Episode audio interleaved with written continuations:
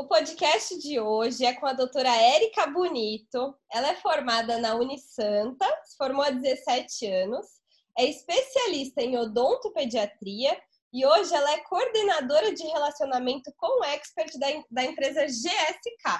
Érica, bem-vinda ao podcast, tudo bem? Muito obrigada pelo convite, doutora. Eu estou muito, muito feliz Gosto muito de você, você sabe disso, então é, realmente é um orgulho estar aqui com você.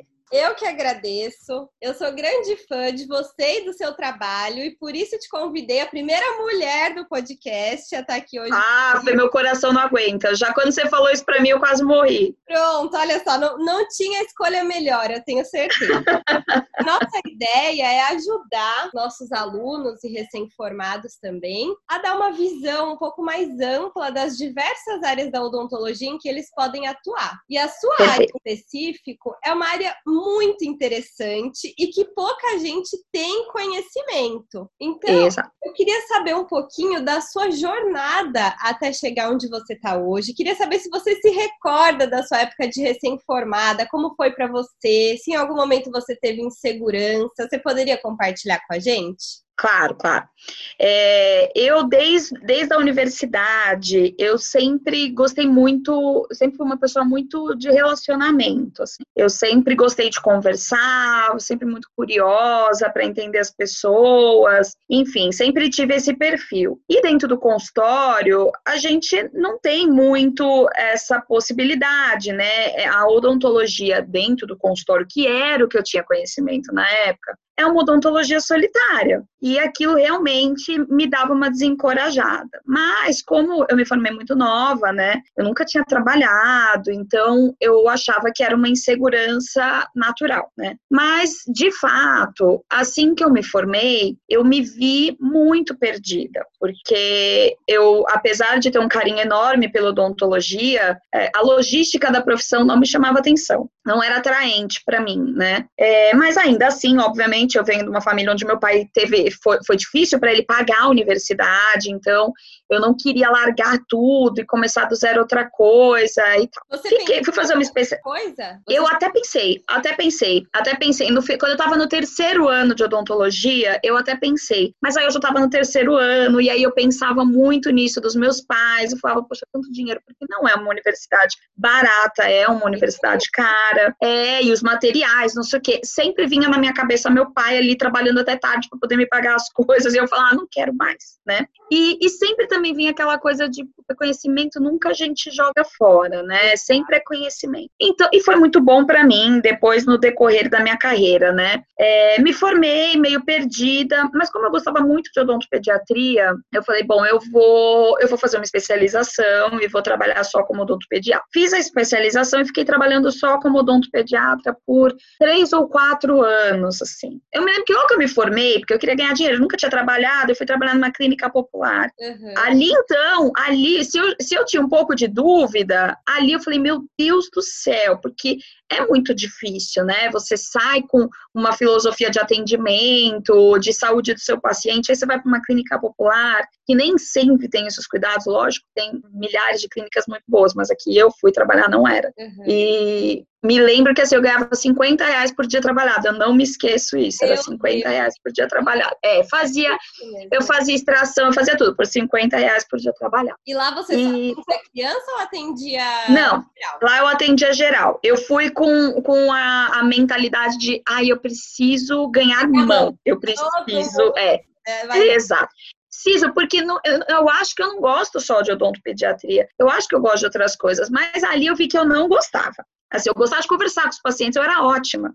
Tanto é que aí depois disso, a dona da clínica me chamou para ser administradora da clínica, mas não era pelas minhas habilidades de administração, que eu não tenho nenhuma. Era pelas minhas habilidades de relacionamento porque tinha muito problema com os pacientes, eles voltavam, né? E voltavam muito, e eu era a única pessoa que conseguia intermediar isso entre o paciente e o dentista. Nesse então aí eu fiquei fazendo esse papel. Você atendeu ou não? Aí eu deixei de atender, deixei de atender e fiquei fazendo esse papel por um tempo. Uhum. Aí logo depois é, surgiu é, uma clínica grande de implantes no Brasil, e na época é, eles falam, a dona da própria clínica popular que eu trabalhava falou: Érica, vai fazer uma entrevista lá, porque lá eles têm uma vaga de pessoas que só vão conversar com o paciente e fechar o tratamento. Ah, na época eu achei também que era uma boa e era a primeira vez que eu ia ter registro em carteira. E aí eu fui trabalhar na Imbra e como avaliadora. Então eu só conversava com os pacientes e fazia avaliação para passar para os dentistas executarem, né?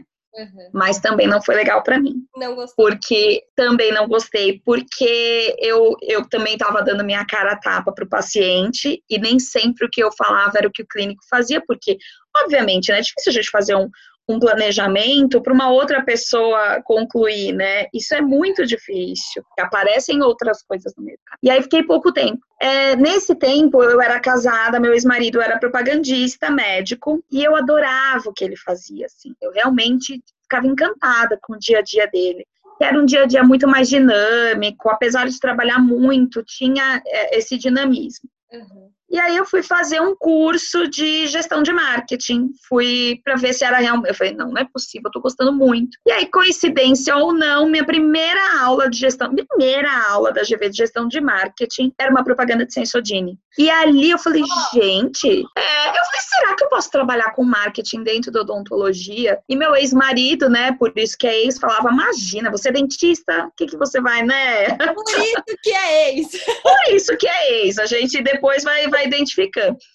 Ele falava, você é dentista. Eles acham que o dentista não tem nenhum conhecimento de administração. E de fato, na época, a gente. E... Mas eu tinha muita força de vontade, eu queria muito, assim, eu gostava muito. E aí, quando eu saí de lá, eu recebi a primeira proposta para trabalhar numa. Já tô indo muito para frente, Bárbara? Não, tá, eu quero. Posso... É, eu tô fazendo um resumão, assim, só para saber onde eu cheguei na GSK. Não. Quero, quero. É, eu falei, eu coloquei meu currículo num site desses de emprego, e aí uma empresa pequena, familiar, chamada Ângelos, que hoje não é tão pequena, mas na época era uma empresa pequena, me chamou e eu comecei a trabalhar com representação técnica. Então eu ia até os cursos de pós-graduação e levava os materiais da empresa para que os alunos pudessem experimentar. Então eu trabalhei com pino de MBA, com vários materiais, mas era esse trabalho dentro de pós-graduação. E aí um dia eu estava num curso eu estava num curso na época, era o Dr. Garófalo que fazia esse curso, então era um curso num hotel, então tinha muitas empresas participantes. E um,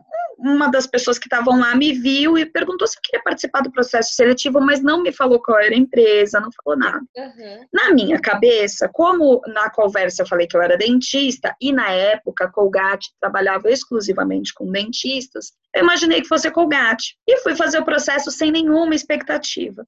E acabei ficando para as três finalistas, porque eu ainda estava na Ângelos, né? Mas a minha, minha gestora sabia que eu estava fazendo processo. Acabei ficando para as finalistas e acabei passando. Isso foi em 2009. Aí eu deixei a Ângelos, porque realmente era uma proposta muito tentadora, assim, do ponto de vista de plano de carreira, né? Eu me lembro que quando eles iam falando, nós dentistas, a gente não tem nenhum benefício. Na grande maioria das vezes, a gente é autônomo. E aí eles iam me falando, eu falava, mas peraí, eu vou ganhar para sair de férias?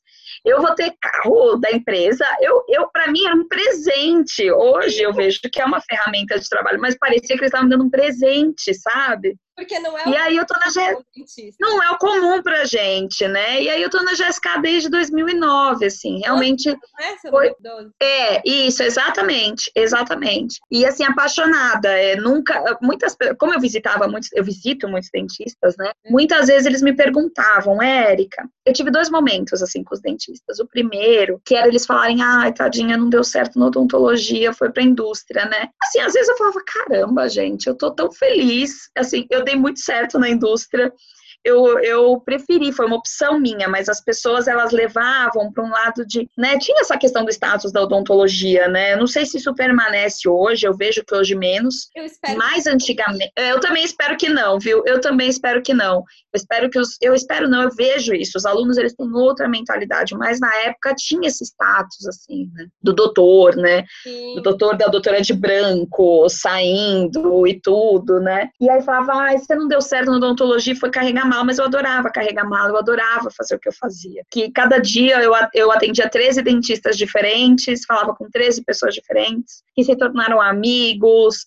Então, assim, foi muito, muito, muito bom. Você buscava, né? Porque você ia, Exato. era outro. Exatamente. E gancho que você falou de que muitas pessoas olham com ai, não deu certo na odontologia e não entendem a importância do dentista estar nesse meio. Você poderia falar para nós é, a importância do cirurgião dentista dentro de uma empresa tão qualificada como a SK? Com certeza. É, eu fui a primeira dentista da GSK, eles nunca tinham contratado. Então, foi realmente um processo muito de espelho na Colgate. A Colgate só tinha profissionais, é, propagandistas dentistas na época, isso depois mudou, uhum. mas na época eram só dentistas. É, porque é difícil você encontrar. É, hoje eu vejo isso, na época eu não via, mas hoje eu vejo, é muito difícil porque às vezes a pessoa tem um pouco de vergonha, porque também é dentista, então, ai, mas ele é igual a mim, eu tenho que chamar de doutor, uma bobagem. Mas eu vi muito isso ao longo dos anos. Sim. Eu, quando eu entrei na GSK, eles tinham os processos já estruturados, obviamente, uma multinacional tinha os processos estruturados. Mas eu via muitas coisas que eu podia melhorar. É, não fiz isso no primeiro ano, então no primeiro ano eu fui muito executora do que o meu gerente é, pedia, eu tinha um gerente muito bom, que tinha uma visão muito boa. E até porque é, farmacêutico. Entendo, né? Não dava pra é, é, eu precisava, é, é, eu precisava entender, eu não queria ter uma, uma porque é, para mim era muito difícil, porque eu não queria parecer arrogante por ser dentista. Sim. Porque você imagina, tinha profissionais de muitos anos lá, de repente entra uma pessoa que é dentista e ganha os olhos, né? Porque é, obviamente eu era apresentada como Érica dentista, né? Então Aquilo, para quem já tinha muito tempo de empresa, as pessoas começaram a ficar preocupadas. Será que agora a GSK vai mandar a gente embora para só contratar dentista? Então, eu tive que ter esse cuidado. Mas, ao longo do tempo, eu acho que as pessoas foram percebendo que a minha formação ia agregar muito. Então, a gente tinha é, uma meta de eventos na época que cada propagandista fazia um evento. Evento, aí ele ia ter um curso de pós-graduação, levar amostras, ele fazia um. E eu tinha muito contato, porque eu vinha desse trabalho com a Ângelos, né? E fora o meu contato pessoal mesmo, né? Então, de forma bem sutil, eu fui começando a entregar os eventos para os meus amigos, sabe? E eles começaram a entender que aquilo era bom para eles, porque o prêmio deles, o prêmio em dinheiro, também tinha, eles tinham que ter esse, esses, esses eventos para ter o prêmio em dinheiro na sua totalidade. Então, aquilo foi começando a abrir portas. E aí, quando eu percebi que eu já tinha as pessoas pessoas da minha equipe é, mais calmas quanto a isso, tipo, ela veio para agregar. Aí eu comecei a trazer novas possibilidades internamente. Então, aí eu comecei a achar, trazer os materiais, que os materiais não eram, é, a forma de comunicar não era eficaz, sabe? Linguajar mesmo, palavreado. Eu me lembro que quando eu entrava, falava-se de forma técnica, de dentadura. Eu entendo eles falarem de dentadura para o paciente, né, para a pessoa que vai comprar, para o público final, mas para dentista não fazia sentido. Eu falava, não, gente, fala prótese, é mais bonito, não sei o quê, para o dentista, tem que falar assim. Para o dentista, foram pequenos ajustes que a gente foi fazendo. E aí foi mudando a comunicação. E aí eles perceberam que isso é, realmente fazia diferença quando um dentista falava com o outro, porque aí os dentistas começaram a falar: nossa, Jéssica mudou um pouco a forma de falar com a gente, isso melhorou, isso melhorou. Então eles começaram a perceber. Mas era muito importante que eu não entrasse em embate. Então isso era um medo da empresa, um medo que a indústria tem até hoje quando contrata dentista, que é você debater, porque você não vê um médico trabalhando de propagandista médico. É verdade. Não existe. Mas o dentista, ele pode não concordar com a opinião do cliente mas ele tem que saber é, lidar com essa situação, né? Eu muitas vezes tive problemas com dentistas, por exemplo, eu tive um dentista é, que pedia para o paciente chupar o Corega Tabs, que é aquela pastilha efervescente. É. E para você falar para esse dentista, sem você ser tipo, falar, olha, você tá vendo? Você nunca olhou para mim quando eu falava para você do produto, agora olha aí o que, que você tá fazendo você tem que ter esse cuidado, né, de você não, não deixar o seu lado dentista falar mais alto, porque ali você está representando a empresa. Então, eu acho que trouxe a, importância, a importância que, é, que eu, como dentista, trouxe para dentro da empresa foi essa: foi melhorar a forma de relacionamento, melhorar a comunicação, fazer com que eles entendam. E é o que a gente estava falando. É, eu tô dando a minha cara a tapa. Então, eu sou dentista, né? É, eles estão ali, tem um milhão de pesquisas, um milhão de coisas, mas eles não estão com, com o paciente na cadeira. Então, muitas vezes, eu, como dentista, falo: olha, e isso muitos dentistas me perguntam, Érica, você, como dentista, qual sensodine você indicaria? Eu mesmo, e eu respondo. Perguntei assim. É, exatamente. E eu respondo, porque tem sensodines que eu não curto, que eu não indicaria como dentista, né? Sim. Mas que, de uma do, do ponto de vista de mercado, elas vendem. Então, eu tenho que ter esse, esse equilíbrio, né? Mas também acho importante é, que a gente traga a nossa visão, apesar de eu não clinicar há muitos anos, mas trazer essa visão que eu tenho de clínica, de quando eu clinicava e de hoje que eu tenho acesso aos dentistas. Com certeza. Isso traz muita credibilidade para a informação que você passa também. Isso, isso. A forma que a pessoa que tá, que o ouvinte recebe, né? Exato, exatamente. Ele, ele, sente, o dentista sente que não é alguém que está repetindo o que a empresa pediu para dizer, né? Exato. Que tem uma conversa, que alguém que entende quando você fala, é, quando chega um profissional é, de prótese que fala, eu não indico, eu converso, eu tento entender se em algum momento ele consegue indicar o corego ou não, mas para mim é mais fácil entender o lado dele também, do Sim. que um outro propagandista. Um propagandista talvez fosse falar, não, doutor, mas é, mas tem comprovação. Calma, tem comprovação, mas tem o lado clínico. Sim. A gente tem uma série de outras coisas, né? Então eu acho que é muito, muito válido. Eu sou sempre uma pessoa que, que põe muita, muito valor no dentista dentro da companhia, muito mesmo. Tá certíssima. Você citou, Érica, que para entrar na GSK você passou por um processo seletivo. Como que foi esse processo? Foi difícil? Foi prova? Foi prática? Foi teórica? Conta um pouquinho pra gente. É, quando a gente fala de indústria farmacêutica, a sua formação ela não é o mais importante no momento da seleção. No momento da seleção, eles precisam te entender, é, entender suas reações, entender se você é uma pessoa comunicativa, se você não é, porque, enfim, você tem que ter jogo de cintura, né? São muitas pessoas que você lida. Então, eu não podia ser, eu sou uma pessoa muito extrovertida. Se eu chego num dentista que é extremamente sério, num senhorzinho japonês, que não sei o quê, que é muito serinho, sabe? Bonitinho e tal, e eu chegar fazendo piada, chegar brincando, eu chegar não sei o quê, ele não vai se conectar com o que eu vou falar. Então, eu tenho que fazer isso, eu preciso entender quem é aquela pessoa. E aí, aos poucos, ele vai me conhecendo, aí ele vai entendendo minhas piadas, mesmo que ele não ria delas, mas ele vai começar a, a, né, a falar, ah, lá vem essa propagandista espaçosa, não sei o quê, mas pelo menos ele entendia, né? Sim. Então eu acho que essa parte é importante. A primeira fase que eu passei foram 80 pessoas, tá. porque a indústria, é, eu não conhecia, né? Só tinha o meu, meu ex-marido, mas ele era mais de vendas do que de propaganda médica. Então era diferente. Mas a indústria, ela chama muita atenção das pessoas, né? Por conta dos benefícios que a gente tem, né? Então é um trabalho gostoso de fazer, você está na rua, você consegue muitas vezes resolver suas coisas enquanto você está trabalhando e, e, e você tem os benefícios. E aí eu não sabia. Então eu cheguei lá e falei, nossa, quanta gente, nunca que eu vou passar. A primeira etapa foi uma etapa realmente de comunicação. E aí passei para a segunda etapa. Na segunda etapa eram sete pessoas. E aí veio uma questão mais de conhecimento, assim, da área. O que você conhece de odontologia? Aí eu passei para a terceira etapa. E aí na terceira etapa era eu e mais uma pessoa, mais uma menina.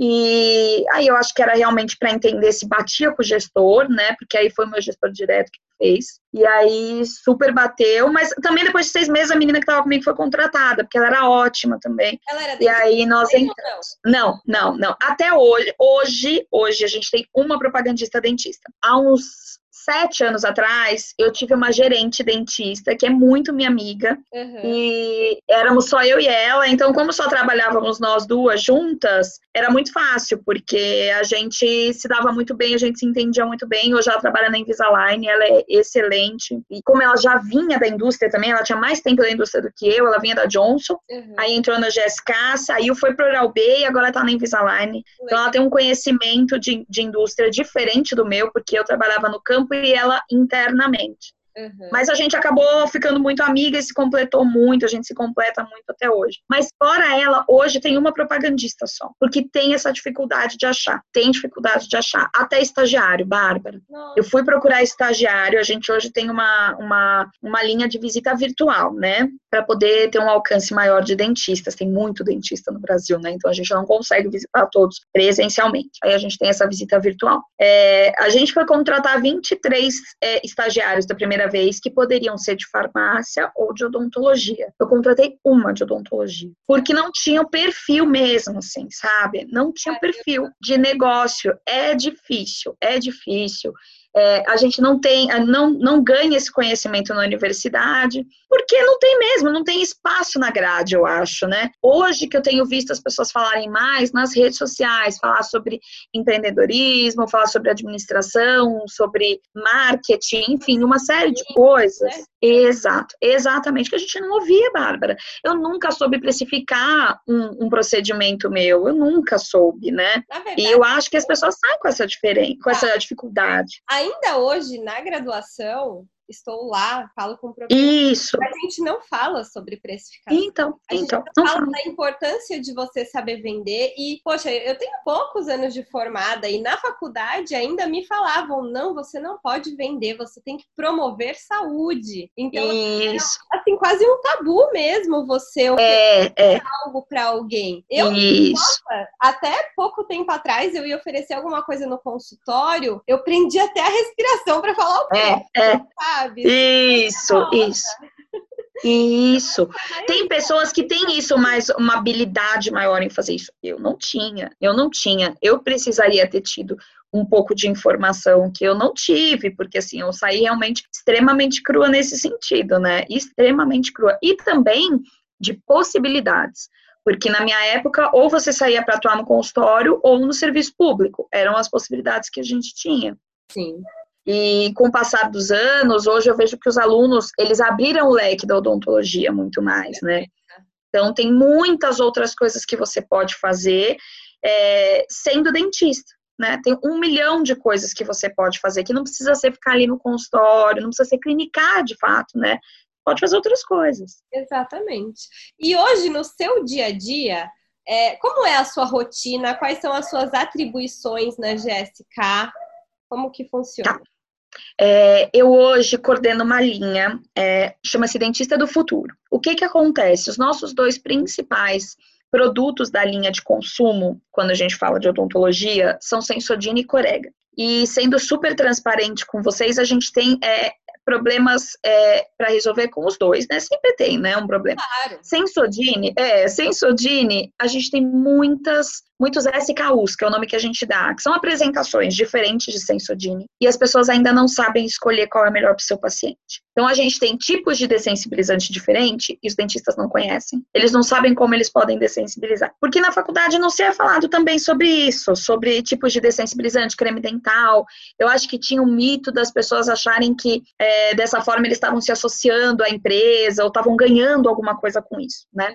É, e também com corega, a gente tem o mito clássico, né, de que prótese bem feita precisa de adesivo. E aí a gente descobriu duas coisas. A primeira é que a educação é fundamental para que os dentistas saiam para o mercado de trabalho é, com mais conhecimento sobre os produtos. Eles não precisam sair indicando Sensodine ou sair indicando Corega, mas eles precisam saber quando fazer isso, né? Perfeito. E outra coisa é que a gente descobriu, através de uma pesquisa, uma pesquisa global, que depois de 10 anos de formado, o dentista continua prescrevendo o que ele conheceu na universidade. É como se fosse uma receita de bolo ele gosta daquele material ele, da, que, ele, que ele experimentou na universidade, ele vai continuar com aquele material, ele não nem tenta experimentar outro.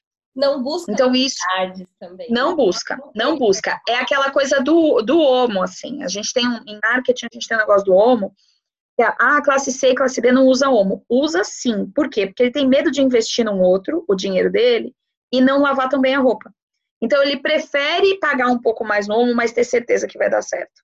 Né? Então, é a mesma coisa com os alunos. Os alunos preferem seguir usando os materiais que eles conheceram na universidade, que dependendo da universidade, não dá um, uma, um, um leque de materiais para eles conhecerem. É muito a preferência do próprio professor, né?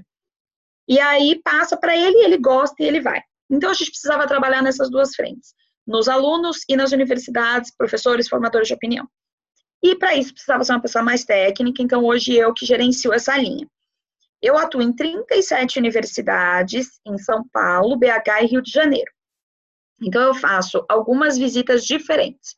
Então, primeiro eu dou uma aula que antes era presencial, a gente é, fornecia um coffee break, era ótimo, era uma delícia. Ai, Mas aí com a pandemia, é, aí com a pandemia, com a gravidez, acabou e aí veio para o virtual. Então, hoje eu dou uma aula virtual. E aí depois eu levo os kits para esses alunos para que eles possam experimentar neles. Porque antes a gente levava e meio que ficava subentendido que eles tinham que usar na clínica da universidade. Mas não, eles têm que usar neles, eles têm que ver o que, que eles gostam. É, é importante dar para o pai, para a mãe, então a gente faz essa entrega. Também sou eu quem faço toda a intermediação de eventos como jornadas, é, ligas é, específicas, liga de pele, liga de prótese, sou eu que faço isso. É, e também, é, internamente, sou eu que faço toda a revisão de comunicação. Então, a comunicação da GSK, ela vem de fora. Então, ela é global. A mesma... Érica, mil e uma utilidade. É, é, é, é. Aí, às vezes, precisa que faça um videozinho, não sei o quê. Eu que vou fazer também. Exato. Mas, né? Vários, tem que ter várias Éricas. E aí, essa comunicação, que é o que a gente recebe, no, o que vocês recebem no consultório, é a mesma que o dentista da Índia recebe, é a mesma que o dentista da África do Sul recebe, é a mesma. Só que são mercados muito diferentes. Então, eu preciso adaptar isso para o mercado local. E aí também a gente tem as regiões. Então, um outro exemplo. Corega pó é muito vendida na região norte e nordeste, mas é pouco vendida na sul sudeste. Então eu preciso fazer propagandas, inclusive para TV, diferentes. Então a propaganda para TV no norte e nordeste, ela fala de pó. A propaganda para TV no sul e sudeste, ela fala de creme. Mas isso não é uma iniciativa da GSK. Isso é uma iniciativa do mercado. O mercado pede isso. Se a gente faz uma propaganda de pó no sudeste, ela não é bem aceita. Mas se faz de creme no nordeste, também não é bem aceita. Então, eu que tenho que fazer toda essa, essa adaptação local do ponto de vista Brasil e regional também. Ah, eu vou tirar uma dúvida agora minha de prótese. Nada a ver Pode com... tirar. Aproveita. Vou aproveitar você hoje. Isso. O Corega, ele acaba vendendo mais na região sul e sudeste ou norte e nordeste? Independente da, da apresentação. É, ele vende mais na região sul e sudeste porque a região sul e sudeste compram mais. Entendi. Mas, do ponto de vista de quem usa mais, aí o norte e nordeste usa mais. Por quê? Porque no sul e sudeste teve um boom de implantes. Exato. E na região norte e nordeste isso ainda não aconteceu. Acontece, não... mas não com a mesma intensidade. Certo. Então, é, tem essas diferenças sutis também. Então, tem épocas, é, a gente passou por uma onda onde parou, as pessoas começaram a fazer muito implante. E aí começou, as pessoas começaram a ter problemas com os implantes e começaram a voltar para a prótese. Sim. Então começaram a voltar a usar corega. Então a gente tem visto vários movimentos diferentes nesse sentido, sabe? E aí foi, o implante foi colocado assim de forma é, totalmente irresponsável às vezes. É, eu me lembro porque eu trabalhei com né, eu, eu trabalhei com implante, então às vezes isso aconteceu. Hoje muito menos, mas na hora que o negócio surgiu, sempre que surgem é, essas é, as novidades da odontologia é um problema, né? Sim, tem que Sempre a gente vê isso hoje. é, a gente vê isso, vê isso hoje com a harmonização. Quando surge, as pessoas veem como uma grande oportunidade financeira e muita gente sai fazendo de forma é, irresponsável. É. é, desenfreada. Então, depois é que as coisas tomam é, o caminho certo, mas eu sempre vejo que o, o dentista às vezes acaba correndo para onde ele acha que é uma grande oportunidade, sem ele ter conhecimento, sem ele ter habilidade, sem ele fazer nada, assim, sabe? Cursos clandestinos, então isso é muito complicado, né? É, eu vejo isso. Então, eu acho que tem a gente também, como empresa, tem que ir nessa onda e vendo como é que as coisas estão. Né? Sim. Bom, então você fica nessa correria de São Paulo, Rio, Rio e BH. BH. E como é para você isso? Você se sente confortável vivendo essa rotina? É muito cansativo? É, o que, que você acha? Eu amo, né, Bárbara? Porque eu gosto de estar na rua. Então, para mim, eu acho que uma das coisas que eu mais é, amo dentro da indústria é essa possibilidade. De, de poder ir para outros lugares, conhecer outras pessoas. É, eu morei no Rio de Janeiro pela GSK. Quando a gente começou esse trabalho de visita virtual, é, a gente só tinha espaço físico para os consultores no Rio de Janeiro. Então, eu fiquei morando no Rio dois anos e meio e que foi muito bom para mim. Eu amo Rio de Janeiro, então para mim foi muito bom morar no Rio, foi uma experiência ótima.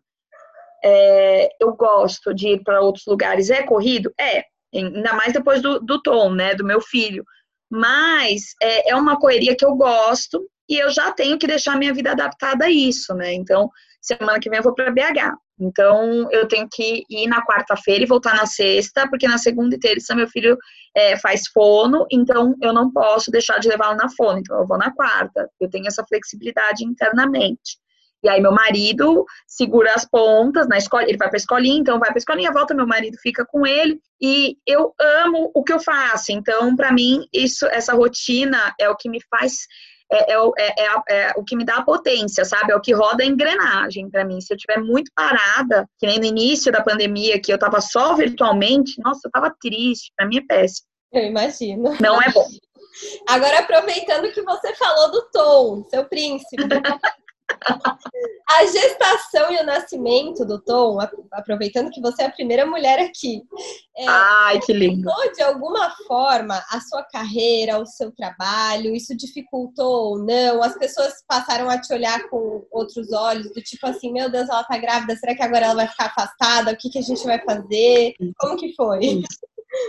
É, bom, foi, o tom foi planejado, mas foi no susto, porque, né, eu já estava com 37 anos, eu não achei que fosse engravidar tão rápido, eu engravidei muito rápido. Então, foi um susto, assim, eu me lembro do meu, a primeira pessoa que soube, antes do meu marido, foi meu chefe. Olha. Você vê o grau de loucura que a pessoa tem. Porque eu tava no evento, tinha acabado de ficar sabendo, e ele tava no evento, eu já chamei ele, já contei. E aí ele falou, mas você queria engravidar? Eu falei, não, eu queria, mas não queria para agora, eu queria mais para frente. mas foi agora. É, mudou muita coisa, mas eu acho é, que tem dois pontos aí. Primeiro, o ponto de você trabalhar num lugar onde você é valorizado. É lógico, eu não quero romantizar o trabalho dentro de indústria aqui, porque tem momentos que são muito difíceis. Claro. Mas é, você trabalhar numa empresa que tem uma. Isso é muito importante, assim, a gente entender de fato a missão da empresa, porque a empresa é feita por pessoas que às vezes nem sempre vão pensar como você. Mas qual a missão dessa empresa, né? Quais são os valores? Quando eu engravidei, eu tive um apoio 100% de toda a minha gestão, todas as pessoas que trabalhavam comigo. Eu trabalhei até os 10 meses, né, até 9 meses e 3 semanas. Então eu trabalhei super grávida e as pessoas super me ajudavam. É, e eu adorava estar grávida. Eu tenho um vídeo, eu gravidona, a doutora Rosângela da, do Santa me beijando, assim, todo mundo me paparicando. No CIOSP, você estava grávida. Isso, exatamente. exatamente. Com barrigão, eu acho que não era. Tava, tava com barrigão. É. Exato. Então, assim, uma delícia para mim. Para mim foi uma delícia continuar trabalhando. Então, eu tive esse suporte muito grande. Tem até hoje, porque a, a Jéssica ela tem um, um plano de carreira para as mães que é muito bom. Então, acho que isso também é um benefício importante de saber, né? Meu filho, a Jéssica paga um salário mínimo por mês até os cinco anos para me ajudar a pagar a escolinha, registram babá, todas as vacinas do meu filho a Jéssica paga, todas as vacinas dele ela paga. Então eu consigo trabalhar com mais segurança. É um privilégio, obviamente, mas é, eu tenho que dar o crédito, porque realmente é, é, uma empresa muito séria nesse sentido. Todos os medicamentos, tudo, tudo que eu preciso para o meu filho, a Jéssica está ali sempre pronta para me ajudar. Mas eu, pessoa física também, é, logo que eu tive o Tom, eu sempre trabalhei na rua, sempre trabalhei, fiquei em casa. E ali, para mim, foi muito difícil porque é, eu me olhava naquela situação, cuidando de um bebê, e eu queria trabalhar. E como você fala isso também, é difícil, as pessoas não, não têm bons ouvidos para isso. Elas falam, nossa. Sua mãe, né? É, é. Mas, nossa, mas ele tá bem, ele tá saudável, não sei o quê. Nossa, mas você não sente saudade dele? Eu me lembro que logo que eu tive ele, eu fui fazer um evento, que eu não precisava ter ido, eu tava de licença, mas eu pedi, pelo amor de Deus, pro meu chefe deixar. E aí eu fui fazer um evento. Ah, cara, e aí é, e aí uma dentista virou para mim e falou assim: Você não tá com saudade dele? Na hora, sem pensar. Talvez eu não tivesse falado, mas na hora eu falei: Eu tava com saudade de mim. E era isso, eu tava com saudade de mim. Então, quando eu tive o Tom, eu precisei ter assim um autoconhecimento muito grande, porque eu sou filha de uma mãe que largou tudo para me criar. Então, inconscientemente, você traz essa culpa. Você acha que se você não largar tudo, você não é a boa mãe, né? E aí eu precisei começar a fazer terapia. Joga isso um pouco em cima. Isso, joga totalmente, joga totalmente. Ah, eu, eu, vejo muitas mães falando, nossa, eu voltei a trabalhar e doía deixar meu filho. Eu não tinha esse sentimento. Então, para mim, aí vinha, fora eu não ter o sentimento, vinha a culpa. Eu começava a pensar, será que realmente eu não sou uma boa mãe porque eu não tenho esse sentimento? E aí foi quando eu comecei a fazer terapia e comecei a entender que realmente eu gosto de trabalhar e que uma coisa não invalida a outra. E aí quando eu saio para viajar assim, muitas mães falam assim: "Ah, você fala para ele que você vai, que é por causa disso, você trabalha para pagar a escolinha". Eu não falo isso. Eu falo eu trabalho porque eu amo trabalhar. Uau, e você um dia vai trabalhar no que, né?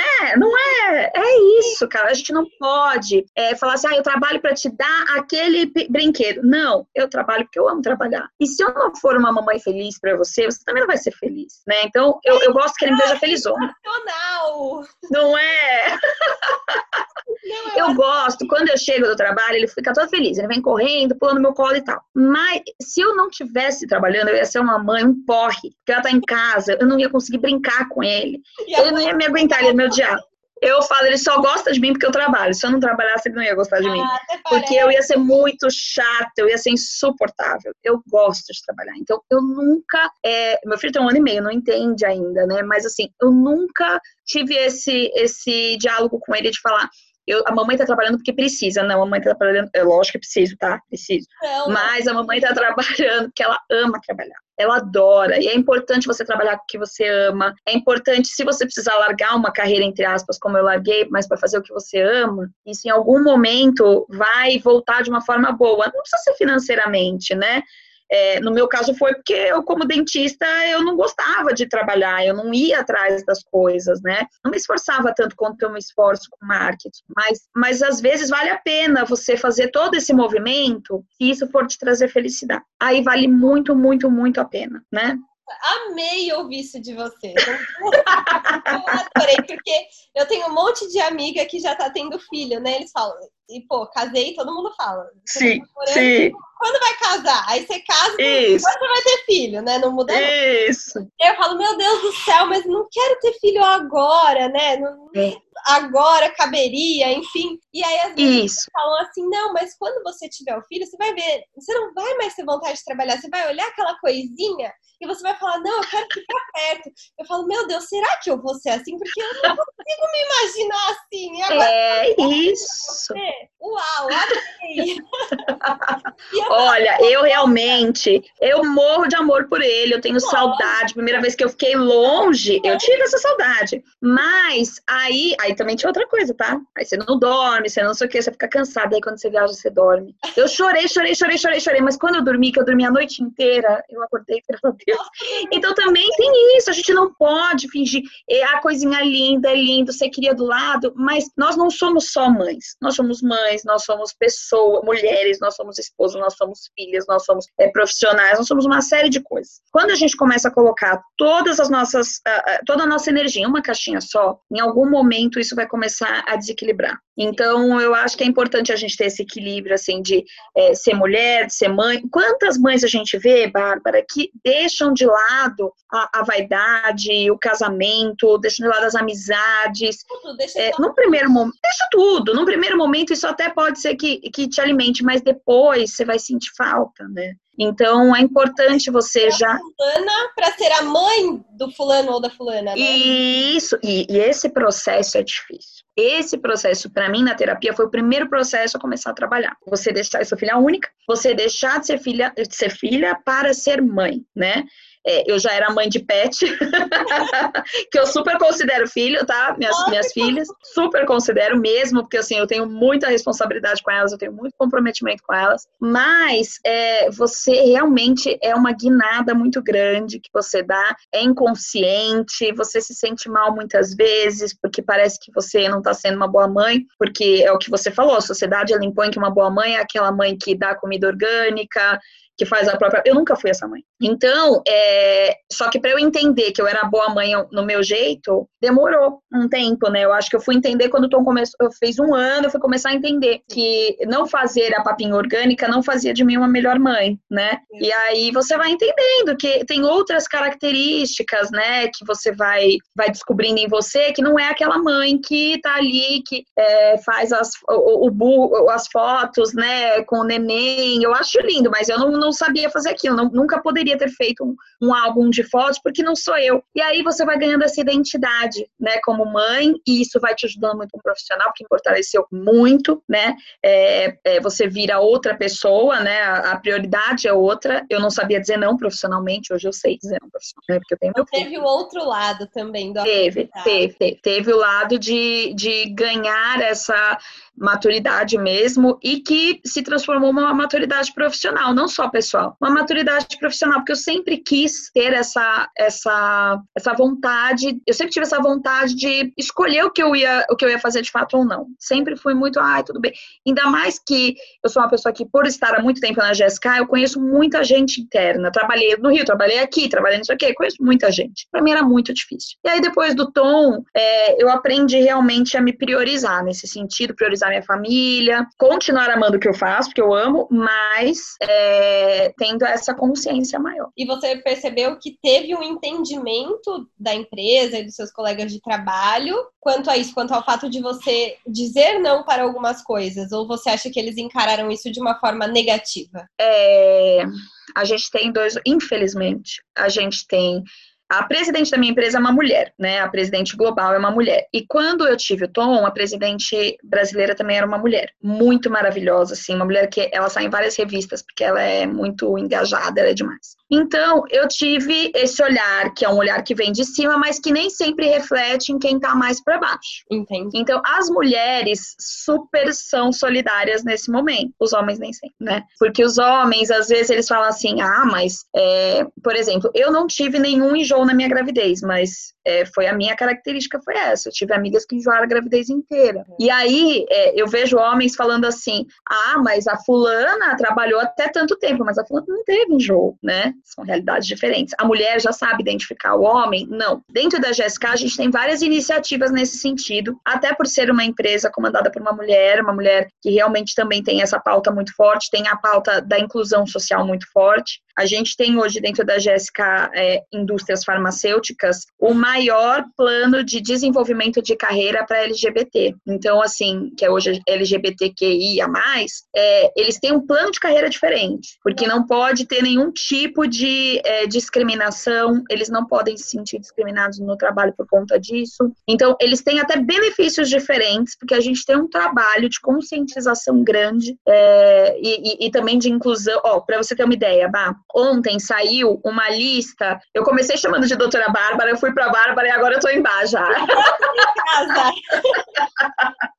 e aí, é, ontem saiu uma lista de vagas novas e tem vagas exclusivas para transgênero. Então, isso é, é muito bom e isso dificulta o preconceito, né? Mas não que ele não existe, ele existe. Olha, As... hoje, hoje ainda existe, não tem como. Isso, isso, não tem jeito. Ele tem algo, assim, uma pontinha negativa dentro dele. Tem, tem, é uma construção que foi feita. Exato. Que realmente é difícil de você mudar, né? É, na GSK, a maioria das pessoas é, são tatuadas, são diferentes, não sei o quê, mas isso internamente. Quando eu falo de quem trabalha no campo, que são pessoas é, diferentes, assim, que estão sempre social, não sei o quê, às vezes eu ainda sinto também um preconceito. Nossa, mas aquela menina no meio da reunião de cabelo rosa, sabe? Então tem esses dois mundos ainda, né? É, em 2021, né? É, pois é, pois é. Mas eu sinto, eu sinto assim que, é, e muitas vezes eu precisei meio que militar nesse sentido, de o, eu estar numa reunião e aí um homem falar assim, nossa, a Erika, um exemplo, né? Trabalhou grávida. Eu falava, não, não sou exemplo, não. Eu trabalhava assim porque eu não senti nada. Eu tava super bem. Mas depois eu tive outros problemas com meu filho que me fizeram ter que muitas vezes sair mais cedo para eu poder dar conta de atuar com meu filho, Sim. né? Então, é, cada um tem a sua vivência Eu odiava quando vinha um homem, principalmente, falava: Nossa, Érica, você vê, tem mulher que engravida e aí já fica logo cansada, não sei o quê. Eu também estava cansada. Mas para mim era importante continuar trabalhando, enfim, foi uma escolha minha. Ninguém pode julgar essa escolha. É, então eu acho que ainda é algo que, que nós mulheres temos que trabalhar, porque existe isso. E eu tive a questão de ter licença maternidade. Quantas de dentistas que ficam um mês e depois vão para o consultório, levam o bebê para o consultório? Quantas dentistas eu visitei que tinha um, um bercinho do lado, na sala do lado que ela ia amamentar. Então, realmente, é, a gente tem que, tem que pensar muito, assim, em como nós mulheres, como profissionais, ainda temos barreiras, né? Ainda temos barreiras. Não, não tem como, e ainda é. mais o, a dentista, no caso, né, que trabalha no consultório particular. Eu falei isso, isso. É, a gente fez um podcast falando do serviço público, e aí, claro, fui entrevistar a Manuel. é o Manuel, nossa, ele adora concurso, né? Aí fiz a entrevista com ele para o podcast. E aí eu falei exatamente isso. Eu falei, o que eu mais invejo no Manuel é ele ter para quem mostrar um atestado, sabe? Se ele precisar isso. ficar afastado, ele teve um problema na coluna, ficou 60 dias afastado e o salário dele cairia normal. Se eu ficar 60 dias no consultório, meu, tô ferrada, não. não pago nem o aluguel do consultório, sabe? É, é... Bárbara, é, eu acho que isso é importante para as pessoas. Eu, eu, como venho de uma família de pessoas que trabalhavam, que não eram autônomas, né? Meu pai era salariado e tal. É, para mim, é, era importante eu ter esse registro, né? E as pessoas que trabalham em indústria têm. Os benefícios, eu acho que, assim, foi o que me encantou encantou. É lógico que eu amo o meu trabalho, eu gosto porque eu gosto do, do, do, do, do da forma, do escopo dele, né? É, mas os benefícios realmente eu acho que são muito importantes. Assim, se você é uma pessoa que, que tem. São perfis totalmente diferentes, né? Se você é uma pessoa que tem isso como uma prioridade, vale a pena você pensar também em concurso, pensar em trabalhar em indústria, com várias coisas que você pode trabalhar dentro da indústria, né? Tem médicos que trabalham na indústria internamente, né? Então, pesquisa, tem muita coisa, tem um, um, leque muito amplo, então acho que vale a pena. É o que você falou, né? É, eu fiquei seis meses da licença recebendo meu salário, então eu estava tranquila, porque eu estava com meu bebê e estava pagando minhas contas, né? Então é diferente. Então, para um dentista, isso é um privilégio, né? É, Sim, sem dúvida nenhuma. Sem dúvida nenhuma. Você me falou um monte de benefício, mas se você escolher um, assim, que você falar, ah, isso aqui no meu trabalho é o que brilha os meus olhos, o que seria?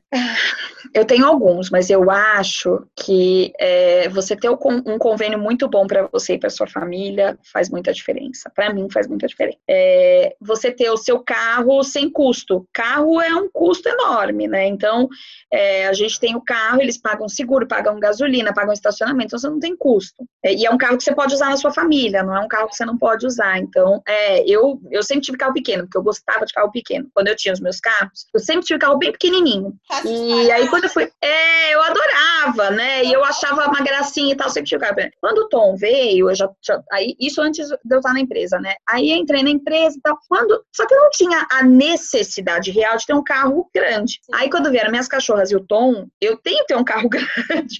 Porque é muita coisa que você carrega. Toda vez eu falo, meu Deus, se eu tivesse aquele carro, não ia caber nem a ração da minha cachorra, sabe? Então, uma série de coisas que são benefícios, né? E o benefício das mães, que é o auxílio creche, auxílio educação, que eu acho muito importante, mas nem toda empresa tem. Hoje, é, algumas até estão pensando em dar auxílio pai, que eu acho excelente. A GSK não tem ainda, mas o auxílio creche super me ajuda, super me ajuda. Eles é, me fazem um empréstimo para comprar material no início do ano, pagam esse salário mínimo para me ajudar a pagar e registram. Se eu, ao invés de escolinha, preferir babá, eles registram uma babá também. Nossa, que ótimo, muito bom. É, são excelentes benefícios, né? São coisas que brilham meus olhos.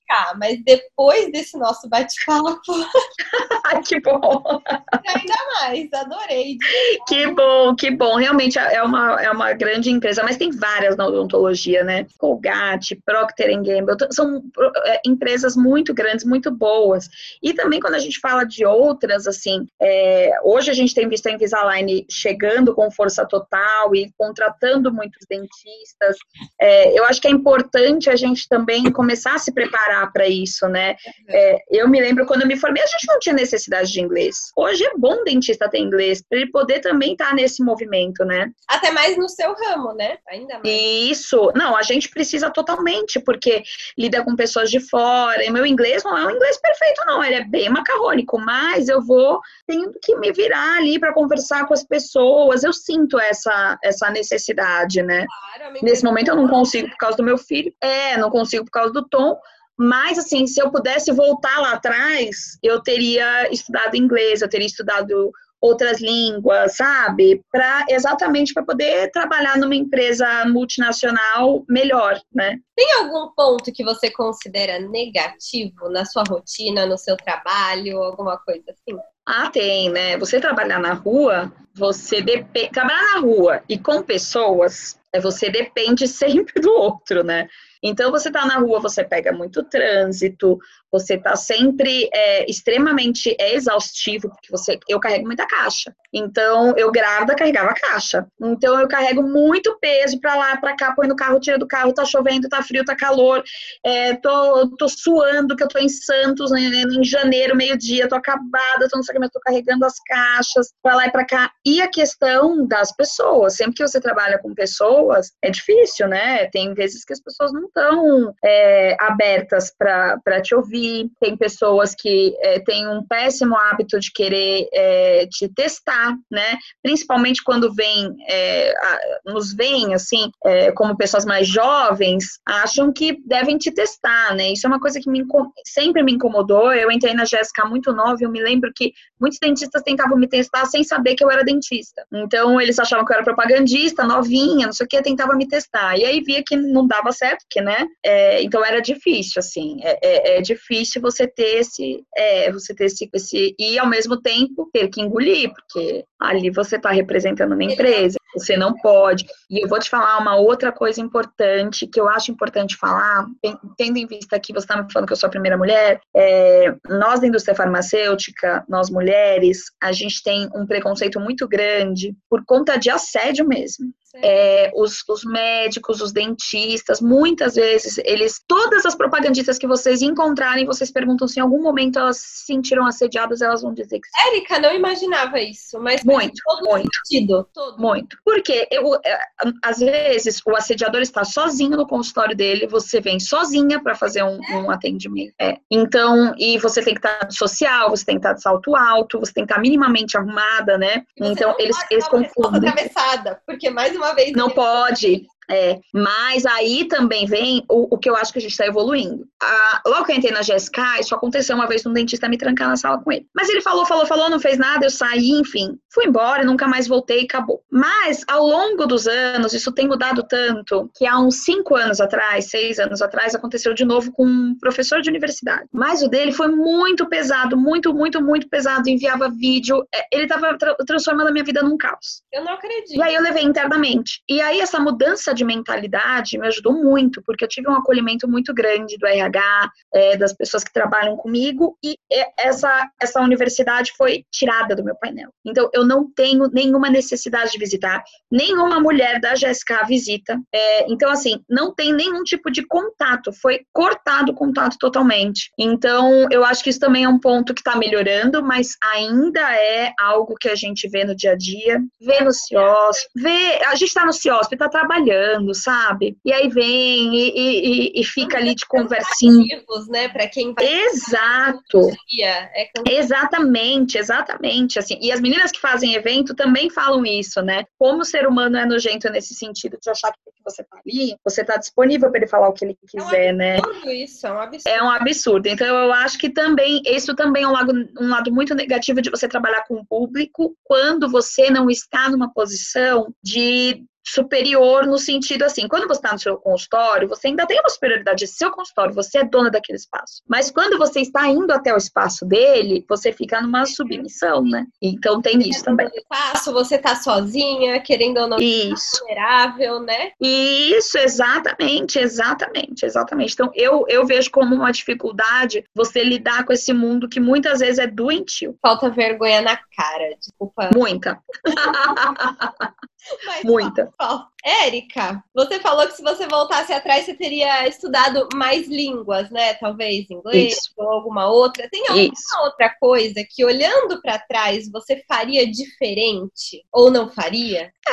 É, é, tem, não, tem. Eu não teria feito especialização de cara. Então, eu acho que isso. Mas isso é a minha vivência, tá, Bah? Porque é, eu achava que era importante na época. Eu achava que para mim era importante sair da universidade e já me especializar. E aí, depois, quando eu comecei a trabalhar, eu percebi que não. Ali eu falei, não, eu acho que eu deveria ter trabalhado mais, ter ficado mais no consultório, para realmente entender se era isso que eu queria, sabe? Eu não teria me especializado tão rápido.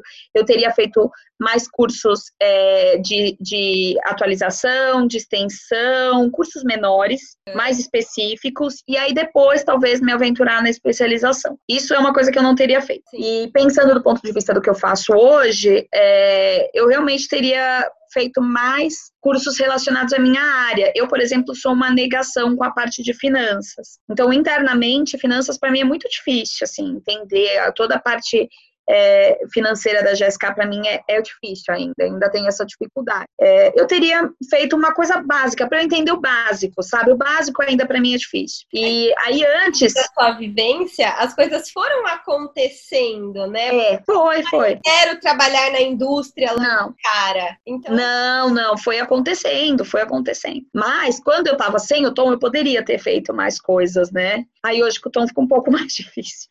Mas não é impossível, né? Mas nesse momento, um pouco mais difícil. Daqui a pouco eu vou voltar a fazer as coisas. Mas nesse momento, um pouco mais difícil. Mas eu acho que é isso. Eu teria, eu, eu, eu acho que é importante, eu pelo menos, acho difícil a gente ser muito bom em várias coisas, né? Mas eu também não gosto de focar só no que eu sou ruim, também não gosto de focar só no que eu sou boa. Eu acho que é bom você pegar, assim, coisas diferentes e, e, e conhecendo, né? E se atualizando, entendendo um pouco mais. Porque se você souber um pouquinho de cada coisa, pelo menos você se sente um pouco pouco mais seguro para transitar naquele lugar, né? né? Porque tem pessoas que, ah, não, eu sou ruim nisso, eu só vou fazer isso. Ah, eu sou boa nisso, eu vou super melhorar isso. Mas tem outras coisas que você não vai ter nenhuma vivência. É então eu acho que é importante você ter esse pouquinho de cada coisa. Tem, ó, Obviamente, eu amava pediatria, então eu queria pediatria, mas era legal se eu tivesse feito outras coisas para eu transitar melhor. Eu brinco com o Manuel que daqui a pouco vai existir o especialista em exodontia do terceiro molar superior molar superior direito. Porque, meu, as pessoas estão tão assim, ah, não, eu só faço isso, eu só faço isso. aquilo. Isso, isso significa isso. que a pessoa seja muito boa naquilo. Não, não, não, não. Ela não sabe o resto, infelizmente. Exatamente, exatamente. As co... e, e isso é um saco, porque é, é, difícil, até, até com os médicos eu vejo isso, sabe? Aí leva num, aí tem que ir no outro, que tem que ir no outro, que tem que ir no outro. Eu acho que tem que ter o um especialista e ponto. Ele pode ter uma habilidade maior numa coisa, em outra coisa, mas se não, você começa a ficar muito, muito, muito, muito, muito, é, ficam silos muito pequenos, você fica afunila demais. Aí eu acho, né? Eu acho que é bom você ter essa visão. Por exemplo, a gente hoje, dentro da GSK, a gente já teve um professor que ele era um professor de prótese que falava de prótese, que é o Dr. Estebum. Maravilhoso, eu amo ele, ele falava de prótese. Hoje a gente tem uma professora que ela é protesista, ela fala de prótese, mas ela é odontogeriatra, então ela fala de idoso. Mas ela também gosta de, de, de trabalhar com, com fono, então ela também é, traz a fono para dentro do, do, do discurso dela. Legal. Então ela foi conhecer outras coisas para que ela pudesse falar de uma forma mais ampla. Eu gosto muito disso, Bárbara. Eu hoje, se eu fosse dentista, eu acho que eu ia mais seguir é, esse caminho, assim, caminho mais multidisciplinar mesmo, talvez ser especialista numa área, mas de ter um conhecimento em outras que correlacionam mesmo. Com certeza, até porque dessa forma você consegue extrair o melhor de cada uma delas, né? Isso, exato. Um de fono, você sabe quando você precisa encaminhar para uma fono, quando é importante o trabalho dela para o seu trabalho. Então eu acho Exa exatamente, exatamente isso. Isso se aplica até quando a gente volta lá no início, que eu te falo do problema de sensogenia das pessoas não saberem prescrever se elas souberem o mínimo de cada uma, elas vão saber qual que é boa, qual que vai trazer um benefício melhor para o paciente delas. Então, isso vai facilitar. Se ela tiver um conhecimento mínimo de, do que tem no mercado, né? É, hoje tem uma onda de dentistas pesquisando muito cremes dentais, assim, uma onda grande, assim. Eu tenho muitos dentistas que estão super se especializando. É, se os dentistas souberem, não precisa saber tudo isso. Precisa saber o, o RDA do creme dental, o índice de abrasividade, não precisa saber isso. Uhum. Mas você sabendo que aquela abrasividade é baixíssima e que não vai é, prejudicar o seu tratamento do seu paciente já é o, suficiente. Exato, concordo. Infelizmente, nem todo mundo é, pensa dessa forma, mas é, realmente é no que eu acredito que funciona. Érica, hoje você não se imagina fazendo outra coisa, né? Atuando em outra não. área. Não. Não, de jeito nenhum. Porque você fala com não. tanto amor eu ia pular essa, essa pergunta que eu tinha preparado para te fazer. Mas, uh, olha, é nítido, é nítido que você é. trabalha, que você faz com amor, que você se dedica muito a isso. Eu acho que é por isso que você é uma profissional tão qualificada como você é. Ai, que linda. A mesma coisa para você, Bárbara. Mesma coisa. Eu lembro você, aluna, muitos anos atrás, já era apaixonada pelas coisas, já me mandava dúvida, depois por e-mail. Você, a gente vê quando, quando a pessoa é apaixonada de longe, né? E quando é apaixonada, quando é comprometida. É, quando é comprometida com o resultado final, né? Eu, eu sempre gosto de manter contato com esses, esses dentistas que eu conheço e que são e que têm comprometimento com o seu paciente, com, com a sua responsabilidade. Eu acho que é aí que tá, sabe? Você, eu acho que você conhece muito a sua responsabilidade com o seu paciente, isso é admirável. Isso faz diferença mesmo. Faz. Outra coisa, se você tivesse que dar um conselho para um dentista que está começando agora a vida profissional, o que, que você, Érica, hoje com a sua vivência e experiência, falaria? É, muitas vezes eles vêm me perguntar, né? Eu falo com alunos do último ano da graduação, então muitos vêm conversar comigo sobre isso. Eu acho que primeiro a gente tem que tirar o peso, né? Eu acho que a gente tem que é, ir para o mercado de trabalho de forma leve, assim. A gente muitas vezes sai da universidade, nossa, agora eu preciso trabalhar, agora eu preciso é, fazer tantos, não sei o quê, agora eu preciso é, me especializar, que foi uma coisa que eu fiz. Acho que primeiro a gente precisa tirar o peso, é, e precisa identificar coisas que realmente te façam bem. Antes de você seguir qualquer é, caminho, eu acho que você precisa entender o que você gosta, e para isso você precisa experimentar. Não adianta. Então, experimente mais, se dê o, o, o, o, um tempo para experimentar, sabe? Deixa eu tentar fazer mais, é, sei lá, usar mais essa técnica, fazer mais é, endodontia, que eu não gostava, mas deixa eu tentar para ver se realmente eu gosto, se eu não gosto. Eu acho que os primeiros anos são importantes para a gente é, experimentar. E aí sim, depois tomar decisões e lembrar e ter muito na cabeça que a gente pode mudar essas decisões também, né? É, não é porque, ah, eu amo endodontia, eu me especializei.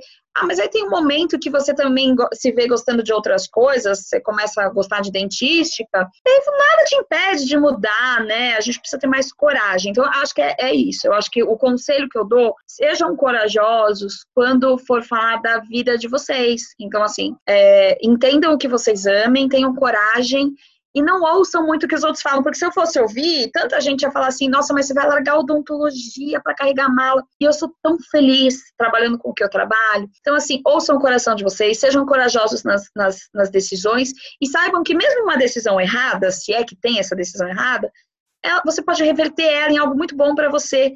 Então, eu que fiz faculdade de odontologia e não clínico, eu hoje só falo com dentistas, então fez todo sentido para mim ter feito a universidade de odontologia. Então, eu acho que a gente precisa realmente ter mais coragem e ouvir mais a voz do nosso coração do que ouvir o que as pessoas têm a dizer que a gente tem que fazer. Porque se eu fosse dependendo do meu pai, meu pai ficava, não, você tem que ter um consultório, não pode trabalhar para os outros. A gente não pode, é, é lógico que tem que ter respeito, porque essas pessoas querem nosso bem, mas o nosso coração sempre tem que estar em primeiro lugar. Érica, você é maravilhosa. você que é, Bárbara. Aceitado esse convite. Você deu uma aula aqui de, ah, gestão, de desenvolvimento pessoal, de empoderamento, ah, de tudo. Você arrasou muito e eu estou muito feliz de ter convidado você e principalmente feliz por você ter aceitado. Obrigada mesmo. Eu que estou feliz de estar aqui. Falei desde o início para você o quanto que eu estava feliz de estar com você, o quanto eu sou sua fã.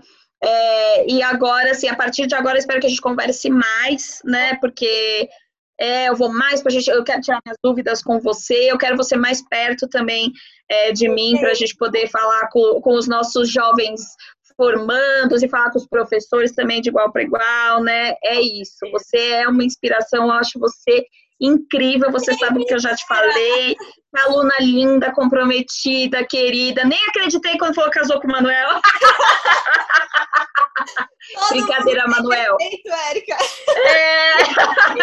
Mas não acredito! Olha só, Manuel ganhou na loteria, ganhou a sorte grande. Mentira, é um querido também. Um beijo grande, muito, muito, muito obrigada. Realmente eu amei, amei. Eu também gostei muito. Obrigadão. Obrigada mesmo. Um beijo enorme, querida. Beijo. Muito sucesso. Beijo.